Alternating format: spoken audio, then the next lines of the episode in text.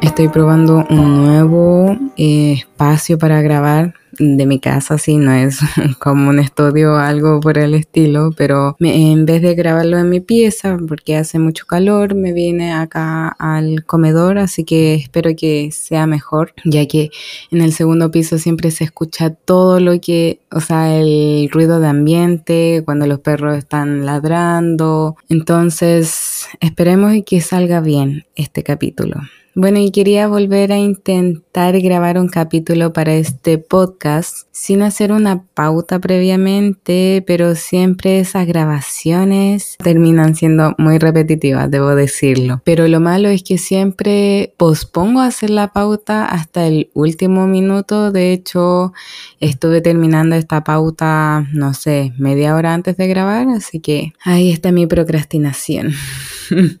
y bueno, de hecho, tampoco poco puedo excusarme de no haber tenido tiempo para hacer la pauta, porque en realidad he tenido mucho tiempo estos últimos días e igual logré postergar hacer la pauta o como grabar el capítulo. Y es porque estoy haciendo cuarentena, Sí, y aquí marqué positivo en un test antígeno junto con mi familia, pero debo decir de que todo estamos bien, solo se presentó como un resfrío para nosotros y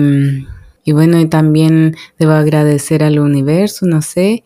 ya que mi abuelita no está aquí con nosotros en la casa, así que se salvó de no contagiarse. Así que estoy muy agradecida por eso. Y bueno, con esas noticias de hoy doy la bienvenida a este capítulo de este humilde podcast que lo llamé Mi perspectiva de las cosas. Yo soy su host Vanessa Salazar y bueno, quería comenzar hablando sobre todo este tiempo que he estado en cuarentenada Em, acá en la pieza con mi hermana. Ahora no estoy en la pieza, pero eh, porque ya pasaron los siete días donde hay más probabilidad de contagio, pero eh, sí tuve que estar en mi pieza con mi hermana aisladas las dos, y de una extraña manera me hizo volver a recordar cómo se sintieron los primeros meses de esta pandemia y como me hizo así todo un flashback hacia atrás, hacia el 2020.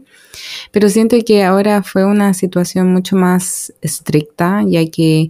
mi mamá era la única que no estaba contagiada en la casa. Así que nos tuvimos que aislar con mi hermana Camila y yo en nuestra pieza y cada vez que necesitábamos, no sé, pedir algo o avisar de que nos teníamos que bañar o ir al baño, teníamos que avisar todo y siempre eh, sanitizando después. Y creo que eso me hizo acordarme mucho del de lo que hablé en el capítulo anterior sobre los cambios que trae la vida. Y realmente esto lo que nos pasó a nosotros es totalmente inesperado y debo decir de que o sea, mi mente sobrepiensa todas las cosas, más combinada con mucho tiempo libre, que era esta cuarentena, eh, comenzó a hacer un relato interno a mi cerebro de cómo hubiera prevenido todo esto, pero siento que ahí caigo en la falsa ilusión de que tengo el control de las cosas que me pasarán y, quedarme en ese ciclo de que qué hubiera hecho para prevenir todo esto, de o si hubiera usado mal la mascarilla o mm, cualquier otra cosa, no me lleva a ninguna parte en realidad y creo que es solamente un gasto de energía mental. Y eso es la otra cosa que me di cuenta y que puede sonar muy obvio, pero que cada vez que me encuentro en alguna situación imprevista, mi mente siempre vuelve al pasado, como hablaba anteriormente en el capítulo anterior, ahí sí, mi mente volvía al pasado de manera casi automática en estos casos y es porque el pasado para mí funciona como una zona de confort. No sé si me entienden. O no sé si esto será un un mecanismo de defensa de mi mente, de no, esto no puede estar sucediendo y me encierro en lo que pasó en mi vida pasada, mi vida antes de esta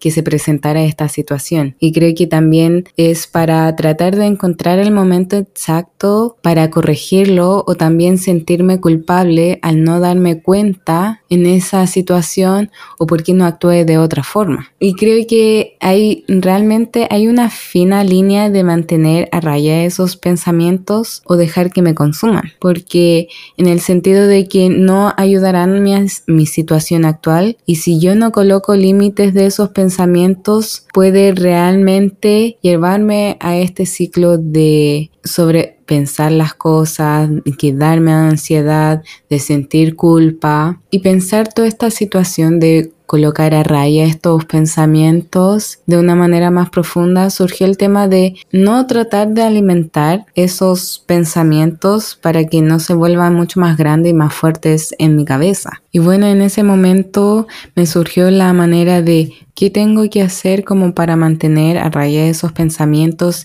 qué necesito hacer. Y bueno, como tenía mucho tiempo, empecé a experimentar, por así decirlo, y creo que lo más lógico y una de las maneras que más se me viene a la mente al aplicar esto es la meditación, pero yo debo admitir de que me cuesta mucho meditar. Aunque yo igual he estado intentando meditar, igual con las meditaciones guiadas, igual me cuesta como eh, no dejarme llevar por esos pensamientos. Porque uno de los objetivos de la meditación es solamente observar esos pensamientos. Y realmente cuando yo estoy meditando no solamente lo observo, sino que engancho con ellos y creo esa, ese relato en mi cabeza distrayéndome del momento presente. Entonces, eh, lo que sí me funcionó en esta situación fue escribir a la mañana o en cualquier momento del día sobre todas las cosas que me estaban molestando en ese momento. No esperar a que pase, así como no voy a terminar esta película y voy a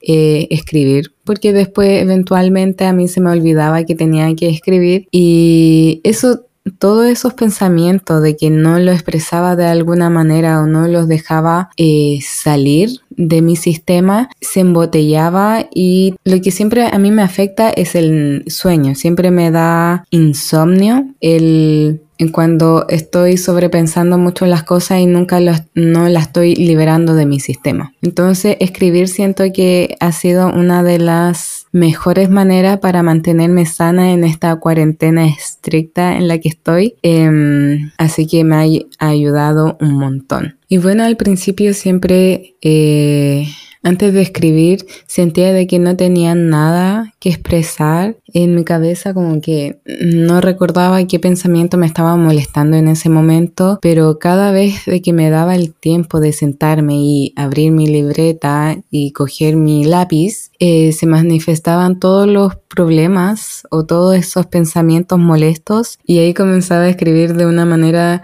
mucho más fluida. Pero lo otro que también lidié y creo que sigo lidiando en mi vida es sobre la procrastinación y el deseo de siempre sentirme productiva. Estoy muy hipócrita porque mi primer capítulo de este podcast fue sobre la procrastinación y sobre cómo vencerla, pero aquí estoy un año después lidiando con la procrastinación, pero bueno. Y hubieron momentos donde no podía salir de mi pieza claramente porque estaba en cuarentena y solo me dediqué a ver no sé, mi celular, redes sociales y películas. Y al final del día realmente me sentía culpable de por qué no dediqué ese tiempo a mejorar, no sé, mi alemán, por ejemplo. Y siento que siempre estoy lidiando con el sentido de ser más productiva, ya que en algún sentido mido mi valor al hacer cosas y de cuánto puedo realizar en un día en vez de solamente tener y darme ese valor en sí, sin condiciones atadas. Porque por otro lado, cuando estoy cansada y solo quiero recostarme y ver una película, mi cerebro automáticamente me considera como una persona floja, como porque por otro lado, cuando estoy cansada y solo quiero recostarme y ver una película,